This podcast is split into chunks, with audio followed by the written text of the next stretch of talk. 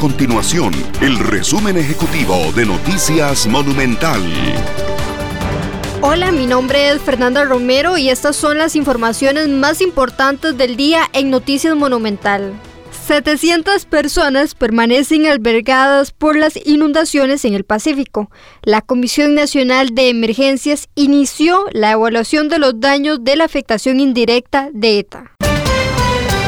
Y en otras informaciones, el Ministerio de Salud contabilizó 488 casos nuevos de COVID-19. De la cifra, 77 casos son por nexo epidemiológico y 411 por prueba PCR. En total se registran 117.587 casos acumulados. Además, 484 personas permanecen hospitalizadas por COVID-19.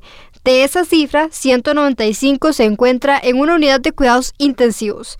Y por otra parte, Salud registra 27 lamentables fallecimientos por COVID-19 en las últimas 48 horas, para un total de 1.491 muertes en lo que va de la pandemia. Estas y otras informaciones usted las puede encontrar en nuestro sitio web www.monumental.co.cr. Nuestro compromiso es mantener a Costa Rica informada. Esto fue el resumen ejecutivo de Noticias Monumental.